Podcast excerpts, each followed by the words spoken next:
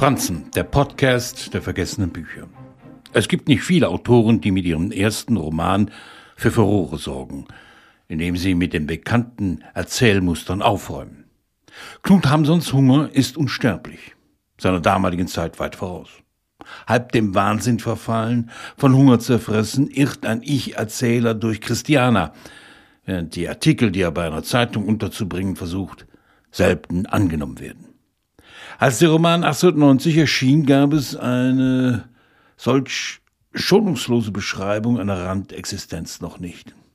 Natürlich hatte Dickens und andere von der Armut geschrieben, aber nie aus der Innenperspektive. Was macht das mit einem Menschen? fragt Hamsun.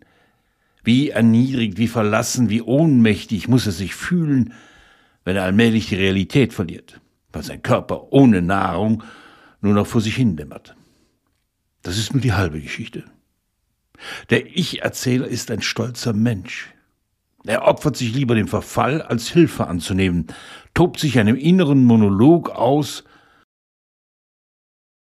und überlässt sich manischen Schreibphasen, die ihn weit weg von einem von der Gesellschaft geächteten, vorkommenen Dasein führt.